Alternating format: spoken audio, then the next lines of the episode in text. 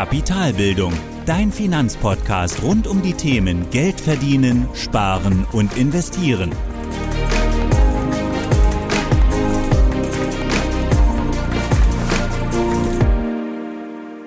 Hallo und willkommen zur heutigen Folge des Kapitalbildungspodcasts. Heute geht es um ein etwas ja, eher trockenes Thema, aber dennoch natürlich wichtiges Thema, wie immer, nämlich um die Steuern. Und zwar die Steuern, die auf deine Rendite anfallen. Und hiermit fangen wir auch direkt an und schauen uns gerade zu Beginn wieder mal an, was denn eigentlich der einzelne Begriff bedeutet. Also was eigentlich bedeuten denn oder was sind denn Steuern im Allgemeinen? Und hierüber haben wir auch schon mal bereits in Folge 17 gesprochen. Denn da gibt es nämlich neben Steuern auch noch andere Abgaben und die unterscheidet man eben untereinander. Denn neben Steuern gibt es auch noch Beiträge und Gebühren. Und in dieser Folge, dort haben wir festgestellt, dass das Entscheidende bei Steuern eben folgendes ist. Steuern sind nämlich Zahlungen ohne direkte Gegenleistung. Also sie werden der Allgemeinheit auferlegt, um eben aber auch der Allgemeinheit zu dienen. Nämlich durch ein funktionierendes Gesundheitssystem oder den Ausbau der Infrastruktur. Also ich zahle nicht für eine konkrete Gegenleistung oder ein Produkt, das ich bekomme bei den Steuern, sondern eben es ist eine festgelegte Abgabe, die der Allgemeinheit dient eben, und eben nicht eine direkte Gegenleistung äh, mit sich bringt.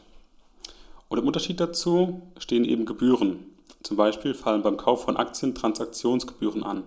Und diesen Gebühren steht im Gegensatz zu den Steuern aber immer eine konkrete Leistung gegenüber. Nämlich bei den Transaktionsgebühren, dass meine Order von der Bank am Markt eben platziert wird. Also ich zahle die Transaktionsgebühren an die Bank, eben für die Dienstleistung, dass die Bank meine Order am Markt platziert. Und bei Steuern ist es eben nicht der Fall und dennoch schmälern sie eben im gleichen Maße auch die Rendite genauso wie Kosten oder so wie alle Abgaben, unabhängig ob es eben eine Gegenleistung gibt oder eben nicht. Und genau das ist auch der Fall bei der sogenannten Abgeltungssteuer auf Kapitalerträge. Und damit kommen wir dann jetzt auch zu den Steuern oder zum, zur Kapitalertragssteuer. Und auch hier ist es eben so, dass diese Steuer eben auch die Rendite schmälert. Das ist auch erstmal in Ordnung, denn wer Einnahmen verzeichnet, egal durch welche sieben Einkunftsarten des Steuerrechts, muss eben Steuern zahlen. Und das hatten wir auch schon bereits in einer anderen Folge besprochen. Das war, glaube ich, Folge 4 müsste das gewesen sein. Ja, Folge 4. Genau. Und das sind eben die finanziellen Rahmenbedingungen bei Einnahmen, dass diese eben auch Steuern oder dass, dass auf diese Einnahmen eben auch Steuern anfallen.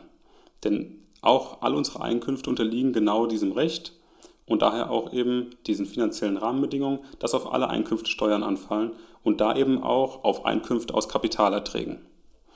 Und seit 2009 und bis zum jetzigen Zeitpunkt der Aufnahme sieht die Besteuerung von Kapitalerträgen folgendermaßen aus.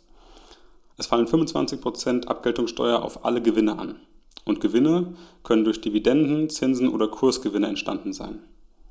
Und zu diesen 25% kommt noch, kommt noch ein Solidaritätszuschlag und gegebenenfalls die Kirchensteuer hinzu. Der Solidaritätszuschlag liegt bei 5,5 Prozent dieser Abgeltungssteuer, also von diesen 25 Prozent nochmal 5,5 Prozent und die Kirchensteuer je nach Bundesland zwischen 8 und 9 Prozent dieser Abgeltungssteuer, sodass man insgesamt auf gut 28 Prozent Steuern kommt, die auf alle Gewinne aus Kapitalvermögen anfallen oder aus Kapitalerträgen anfallen. Es gibt allerdings ein paar Unterschiede oder beziehungsweise Feinheiten im Umgang mit diesen unterschiedlichen Investments und das sind eben vier verschiedene. Also zum Beispiel macht es einen Unterschied, welche Ertragsverwendung dein Investment vorsieht. Wir haben beim Zinseszinseffekt schon darüber gesprochen. Es gibt nämlich zwei Ertragsverwendungen. Und ähm, es ist nämlich so, dass manche Geldanlagen die Gewinne, die dort entstehen, ausschütten, aber andere Geldanlagen reinvestieren die Gewinne selbstständig wieder, also automatisch, und schütten eben nichts aus. Das sind die sogenannten thesaurierenden Geldanlagen. Und bei ausschüttenden Geldanlagen ist ganz klar, ganz einfach. Die Steuer kann einfach anhand dessen, was ausgeschüttet werden, berechnet werden, nämlich einfach den Gewinn von, also eben den Ertrag, dazu die Abgeltungssteuer plus die Kirchensteuer plus Solidaritätszuschlag, ergibt ganz klar die Abgabe an den Staat. Bei tesorierenden Anlagen hingegen sieht es etwas anders aus, denn für dich als Person entstehen ja tatsächlich keine Gewinne, zumindest keine, die an dich direkt ausgeschüttet werden.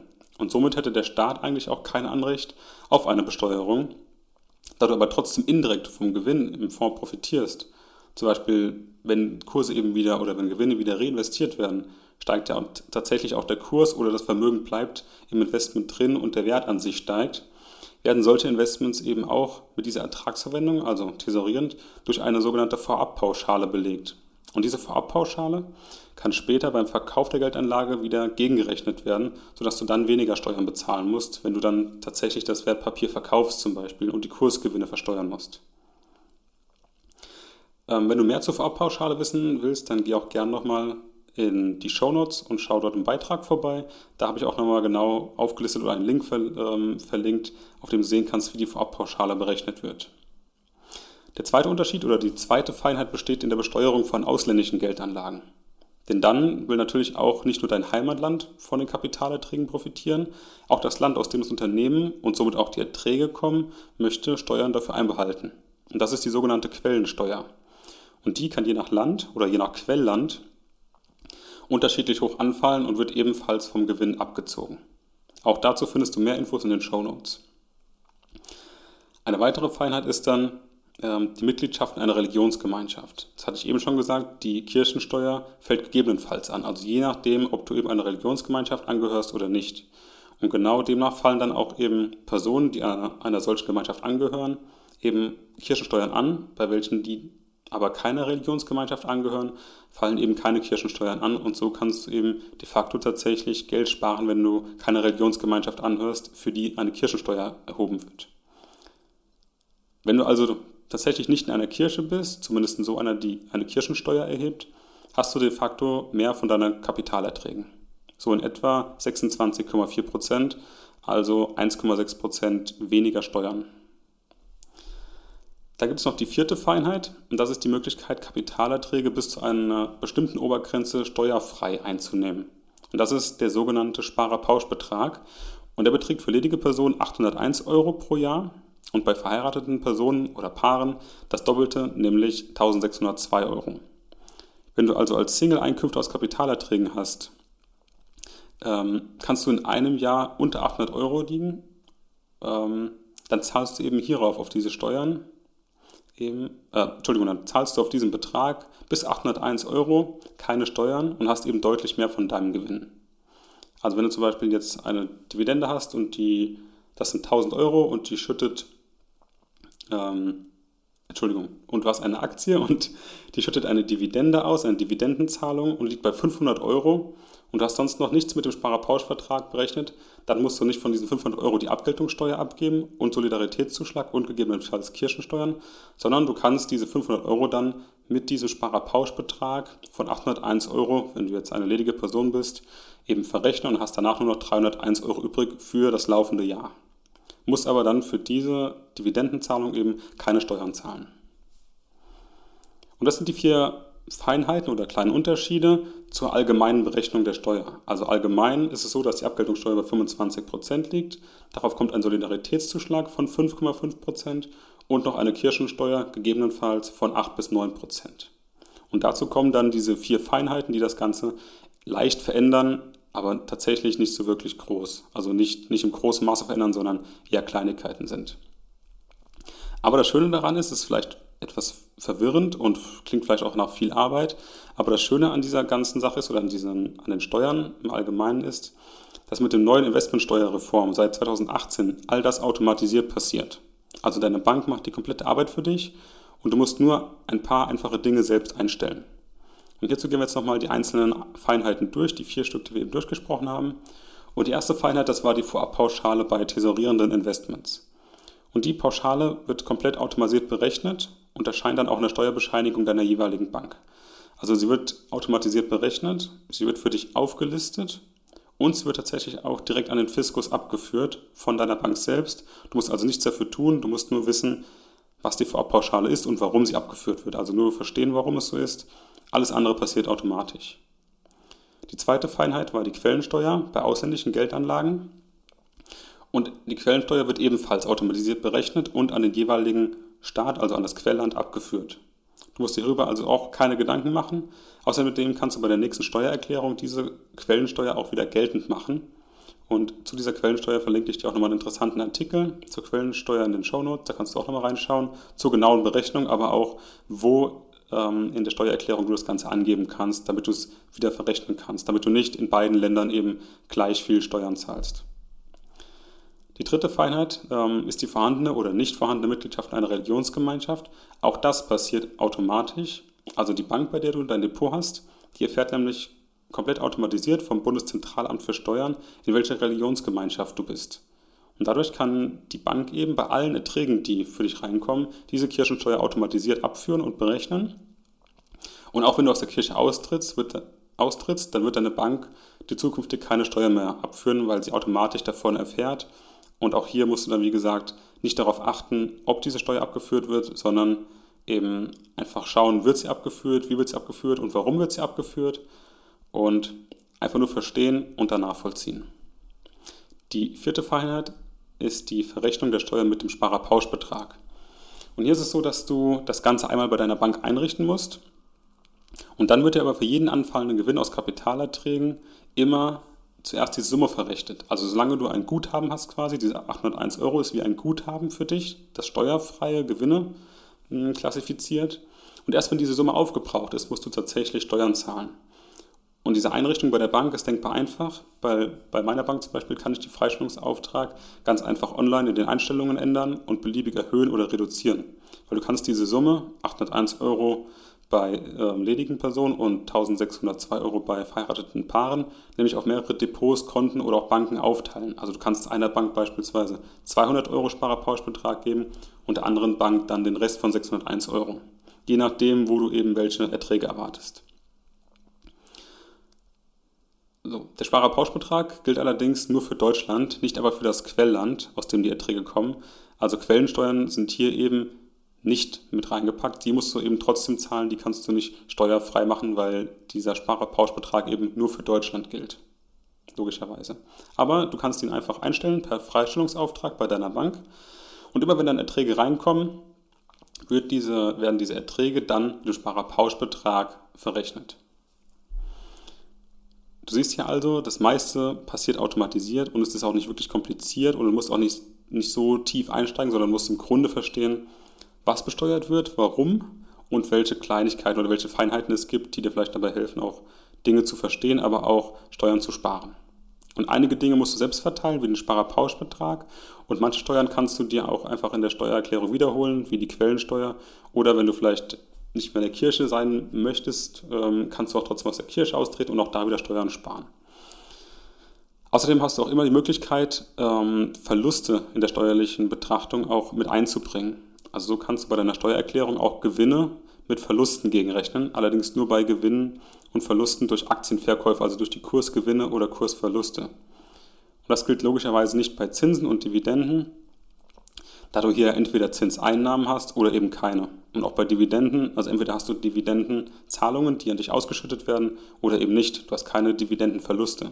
Also diese Gegenrechnung von Kursgewinnen und Verlusten funktioniert eben bei Aktien und die kannst du auch dann bei der nächsten steuerlichen Betrachtung, bei deiner Steuererklärung immer mit einbringen. Und abgesehen von der eigenen Steuererklärung sind die Steuern bei Investments auch denkbar einfach. Und nahezu alles, wie gesagt, wird automatisiert abgeführt, berechnet, wird dir aufgelistet, du wirst immer informiert. Also wirklich denkbar einfach. Und hier mal, um hier mal ein ganz konkretes Beispiel zu geben, findest du in meinen Vorlagen einen Screenshot, also einen Auszug aus meiner letzten Dividendenzahlung und auch noch einen Auszug aus meiner letzten steuerlichen Bescheinigung für das letzte Jahr, also 2019, von einem tesorierenden ETF. Einfach um dir mal zu zeigen, wie sowas aussieht mit Markierungen. Ich habe natürlich dann die sensiblen Daten geschwärzt, aber einfach nur, damit du ein Gefühl dafür bekommst, was dort abgeführt wird, wie das Ganze angezeigt wird, wie es verrechnet wird und dass es auch automatisiert ähm, an das Quellland abgegeben wird oder auch an den Staat Deutschland abgegeben wird und so weiter. Und den Link findest du natürlich in den Show Notes oder auch unter kapitalbildung.org/vorlagen. Und damit haben wir eigentlich jetzt dann die Steuern auf Gewinne aus Kapitalerträgen angeschaut und sie fallen eben bei Zinszahlungen, Dividendenzahlungen und Kursgewinnen an.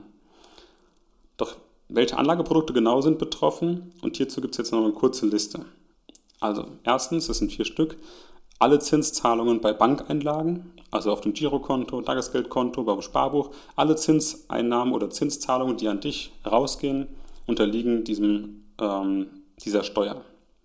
Zweitens alle Dividendenzahlungen und realisierten Kursgewinne bei Aktien. Drittens alle Zinszahlungen und realisierten Kursgewinne bei Anleihen. Und viertens alle Erträge aus ausschüttenden oder tesorierenden Fonds. Und bei tesorierenden Fonds eben mit der Vorabpauschale. Es werden also alle Zinsen, Dividenden und realisierten Gewinne aus Direktanlagen, aber auch aus Anlagevehikeln besteuert. Also im Prinzip all das, was du am Geldmarkt einnehmen kannst oder an, an Einnahmen hast, an Einkünften hast, wird dort besteuert. Und worauf solltest du jetzt bei deiner Kapitalbildung achten, wenn es darum geht, Finanzen zu planen, ähm, zu überlegen, was mache ich damit, welche Produkte nehme ich ein oder welche Produkte kaufe ich? Und das ist eben essentiell darüber nachzudenken oder zu wissen, im Hinterkopf zu haben, dass Steuern wie alle anderen Kosten auch immer deine Rendite verringern. Also wenn du deine finanziellen Ziele planst, dann geht es oft auch darum, mit konkreten Summen zu planen. Und genauso wie du da nicht die Inflation vergessen darfst, ist auch die Steuer ein wichtiger Faktor. Denn jeder Gewinn muss versteuert werden, zumindest oberhalb des Sparerpauschvertrags. Und hierzu ein kleines Beispiel. Wenn du jetzt 10.000 Euro in Aktien anlegst und hier Dividenden im Wert von 500 Euro ausgezahlt werden, dann bekommst du nicht die vollen 500 Euro, sondern von diesen 500 Euro werden eben knapp 28% Steuern abgezogen, sodass dir nach Abzug der Steuern nur noch 360 Euro bleiben. Also hier kannst du direkt schon sehen, mit dem richtigen Einsatz des Sparerpauschvertrags kannst du ganz einfach 140 Euro sparen im ersten. Und ähm, alles in allem solltest du diesen Umstand der Finanzplanung auf jeden Fall kennen und auch berücksichtigen und vor allem auch diesen Sparerpauschbetrag nutzen oder ausnutzen, soweit es geht. Alles, was darüber liegt, ist dann ebenso, aber bis dahin solltest du zumindest die Steuern dir sparen. Aber auch wenn die Steuern dich vielleicht ärgern und im Vergleich zu Steuern eben auch ähm, andere Dinge gibt, die eben auch besteuert sind, andere Einnahmen, wie zum Beispiel die Einnahmen als Angestellter. Wenn du jeden Monat arbeiten gehst, bekommst du einen Bruttolohn und von diesem Bruttolohn musst du eben auch gewisse Dinge oder musst du einen bestimmten Anteil dieser Einnahmen auch versteuern. Und hier sind es eben bis zu 45 Prozent. Dazu hatten wir auch schon eine Folge gemacht. Und bei Kapitalerträgen, also bei einer anderen Einkunftsart, sind es hier eben nur 28 Prozent. Und genau aus diesem Grund sind Einkünfte aus Kapitalerträgen auch so attraktiv. Also auf sie fallen deutlich weniger Steuern an. Und zudem musst du während der Investitionslaufzeit nicht aktiv dafür arbeiten. Lediglich die Such- und Kaufkosten sind eben entsprechend angefallen. Also für deinen Job beispielsweise wo du monatlich ein Gehalt bekommst, dafür gehst du arbeiten. Vollkommen okay, passt. Aber zum Beispiel für eine Dividende, die du bekommst, da hast du dir einmal Gedanken gemacht, passt die in meine Anlagestrategie, hast dir die passende Aktie rausgesucht und dann entsprechend investiert, also eben die Kaufkosten dafür in die Hand genommen. Alles andere, was danach passiert, was das Unternehmen macht, kannst du beobachten. Du musst aber nicht aktiv etwas machen, sondern du bekommst dann irgendwann eine Zahlung, eine Dividendenzahlung und die wird eben entsprechend versteuert, aber eben deutlich geringer als für Arbeit, für die du tatsächlich aktiv arbeiten musst. Und das ist aber auch so jetzt für deine Kapitalbildung noch, dass es aus meiner Sicht wichtig ist, dass du das Ganze nicht eben verkomplizierst, gerade was den Sparerpauschbetrag angeht, aber auch eben die Verwaltung deines Vermögens oder deine, ähm, deine, deines Geldes letztendlich. Denn je mehr Konten und Depots du hast bei unterschiedlichen Banken, desto komplizierter wird das Ganze und der ganze Verwaltungsaufwand mit verschiedenen Logins, die Übersicht zu halten, ähm, wo habe ich wie viel Geld, wo kam welche Dividende. Und zum anderen musst du eben auch diesen Freistellungsauftrag, den du hast, immer korrekt administrieren, sodass du eben den maximalen Nutzen daraus ziehst. Weil diese 801 Euro, da bringt es eben ja nichts, wenn du jetzt zum Beispiel ein 100 Euro oder ein 1000 Euro Depot hast und da einen Freistellungsauftrag von 700 Euro hinpackst, also 700 Euro von diesen 801 Euro dort parkst und eben den Rest, also die 101 Euro eben auf ein Depot mit 10.000 Euro, dann würdest du dort wahrscheinlich eben viel schneller über diese Grenze kommen und vielleicht dann da auch schneller eben deine Steuern zahlen. Und genau deswegen macht das Ganze eben so einfach, wenn du das Ganze eben so einfach wie möglich machst und eben nicht so kompliziert. Und hier musst du dann eben ständig deine Aufträge korrigieren, je nachdem, wie groß die erwarteten Beiträge sind oder Erträge sind.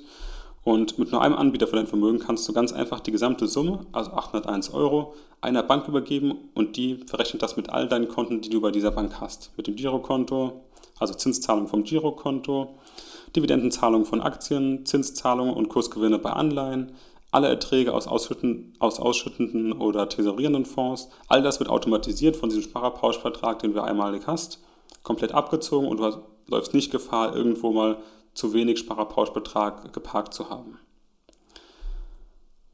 Und aus meiner Sicht ist das auch immer ein Grund oder warum ich immer dafür plädiere, eben das Ganze so einfach wie möglich zu halten. Du musst dich einmal einloggen und siehst dein ganzes Vermögen, eben bei einem Login. Und vor allem kannst du den Sparerpauschbetrag ganz einfach dort parken und alles, was dort passiert, eben wird genau von diesem Sparerpauschvertrag, von diesem Kontingent eben auch abgezogen. Und gerade am Anfang ist es eben ungemein hilfreich, die Dinge nicht unnötig zu verkomplizieren. Später kann man das immer noch machen, wenn man ein bisschen Routine hat und ähm, auch Dinge absehen kann, Erfahrung hat, wo welche Beiträge reinkommen oder Erträge reinkommen, dann kann man das immer noch mal äh, etwas verkomplizieren oder ein bisschen komplexere Strukturen reinbringen. Was eben auch noch wichtig ist, ist, dass dieses automatisierte Abführen, Berechnen und Listen von der Steuer, von der Quellensteuer, der Vorabpauschale, aber auch der äh, Abgeltungssteuer im Allgemeinen, das passiert eben nur bei deutschen Bank Bankinstituten. Also das ganze System dieser Automatisierung funktioniert nur bei deutschen Bank- und Finanzinstituten. Und daher solltest du dir auch immer einen ja, soliden Finanzdienstleister aussuchen, denn wenn du dich selbst um die Berechnung und Abfuhr der Quellensteuer kümmerst, hast du eben ganz schnell wieder einen großen Mehraufwand und eben auch die Unsicherheit, was du damit genau machst. Und daher der Tipp hier, einen verlässlichen Partner aus Deutschland zu wählen. Und meine Bankempfehlung, die ich selbst seit Jahren nutze, die findest du auch in den Show Notes oder auch unter kapitalbildung.org slash Empfehlungen. Und hier eben, wie gesagt, einen stabilen Partner zu nehmen, ähm, der auch einen Sitz in Deutschland hat, der alles automatisiert für dich erledigt und du dich eben nichts, äh, um nichts kümmern musst, sondern einfach nur ähm, oder kontrollieren musst, ob das alles korrekt läuft. Ja, und damit kommen wir auch zum Ende dieses Themas und ich würde dann die heutige Folge nochmal zusammenfassen. Also worüber haben wir geredet? Erstmals über Steuern im Allgemeinen. Und Steuern sind Abgaben an den Staat, denen eben keine direkte Gegenleistung gegenübersteht, anders als bei Gebühren. Und auch auf Kapitalerträge fallen genau diese Steuern an. Also 25% Abgeltungssteuer plus 5,5% Solidaritätszuschlag plus 8 bis 9% Kirchensteuer. Und so kommt man insgesamt auf gut 28% Steuern auf alle Kapitalerträge. Und neben dieser allgemeinen Berechnung gibt es noch vier weitere Feinheiten, die du kennen solltest. Erstens die Vorabpauschale bei tesorierenden Geldanlagen. Zweitens die Quellensteuer bei Kapitalerträgen aus dem Ausland. Drittens die Zugehörigkeit einer Religionsgemeinschaft. Und viertens die Steuerbefreiung durch den Sparerpauschbetrag. Und hier hatten wir ein kleines Zwischenfazit gezogen, nämlich es werden alle Zinsen, Dividenden und realisierten Kursgewinne aus Direktanlagen, aber auch aus Anlagevehikeln besteuert. Also alle Einkünfte aus Kapitalerträgen. Und damit sind wir dann auch zu den Tipps oder zu den Hinweisen für deine Kapitalbildung gekommen. Und das waren drei Stück. Und zwar erstens, Steuern verringern genauso wie Gebühren deine Rendite. Und trotzdem sind die Steuern eben auf andere Einkünfte deutlich höher. Also Einnahmen aus Geldanlagen sind günstiger besteuert, beispielsweise aus Einnahmen aus der Angestellten-Tätigkeit. Und du musst nach dem Kauf, wenn du jetzt zum Beispiel als Beispiel eine Aktie kauft, eben nicht mehr aktiv dafür arbeiten. Zum Beispiel bei den Aktien. Außerdem kannst du eben durch den Sparerpauschvertrag eben auch diese Steuerlast senken, zumindest bis zu einem Betrag von 801 Euro pro Jahr. Das war der erste Hinweis. Also wirklich die Steuern beachten, genauso wie die Inflation. Und auch ähm, wirklich da zu wissen, dass es das gibt, das mit einzurechnen, den Sparerpauschbetrag zu nutzen und aber auch diese Steuerlast zu sehen im Vergleich zur Steuerlast eben zu Einkünften aus einer Angestellten-Tätigkeit, weil sie da eben deutlich günstiger ist. Die, der zweite Hinweis war dann, mehr Bankinstitute verkomplizieren deine Kapitalbildung. Also das, was ich immer sage, halte das Ganze so einfach wie möglich, gerade am Anfang. Später kannst du immer noch mehrere Türen aufschlagen und andere Themen beackern oder ein neues Thema angehen, aber erstmal das Ganze so einfach wie möglich zu halten, um den Überblick zu bewahren und Erfahrungen zu sammeln. Und auch beim Sparerpauschbetrag kannst du das Ganze eben beliebig aufteilen oder verschiedene Konten verteilen. Aber am angenehmsten ist es eben, wenn du ihn ganz einfach einer Bank gibst, das ganze Kontingent und alle Einkünfte, die dort reinkommen an Kapitalerträgen, werden eben damit verrechnet und du hast keine Sorge, dass du irgendwo zu wenig parkst oder zu viel parkst. Und versuche auch deshalb, gerade zu Beginn, eben das Ganze so unkompliziert wie möglich zu halten. Der dritte Hinweis zum Thema Steuern ist dann, wähle eine Bank mit Sitz in Deutschland. Und nur wenn die Bank in Deutschland wirklich sitzt, dann kannst du eben auch von diesem automatisierten Steuer B- und Abrechnen ähm, profitieren. Also wähle dazu einen verlässlichen Partner aus. Wie gesagt, meine Bank findest du in den Show Notes. Ähm, eben ganz wichtig, das Ganze automatisiert vonstatten gehen zu lassen, das Ganze eben nicht manuell zu machen, weil das eben sonst viel zu viel Aufwand wäre und es so viel einfacher ist und das Thema auch gar nicht so schwierig zu greifen ist, sondern es ist einfach nur wichtig zu wissen, was denn allgemein dort passiert, warum es passiert und dass du eben nachvollziehen kannst, was dort passiert. Und dazu habe ich dir ja auch, wie gesagt, einen Auszug aus meinem Depot gegeben, eine Dividendenzahlung aus dem Ausland und nochmal eine Steuerbescheinigung aus dem letzten Jahr von einem tesorierenden ETF. Die kannst du dir gerne anschauen. Und ja, damit sind wir am Ende dieser heutigen Folge. Ich hoffe, du konntest wieder etwas lernen. Ich bedanke mich fürs Zuhören und hoffe, wir hören uns nächste Woche wieder. Ciao. Das war die heutige Podcast-Folge von Kapitalbildung. Alle wichtigen Links und Infos findest du in den Show Notes. Hast du Lust auf noch mehr hilfreiches Finanzwissen? Dann folge Kapitalbildung auf Facebook und Instagram oder besuche die Website www.kapitalbildung.org.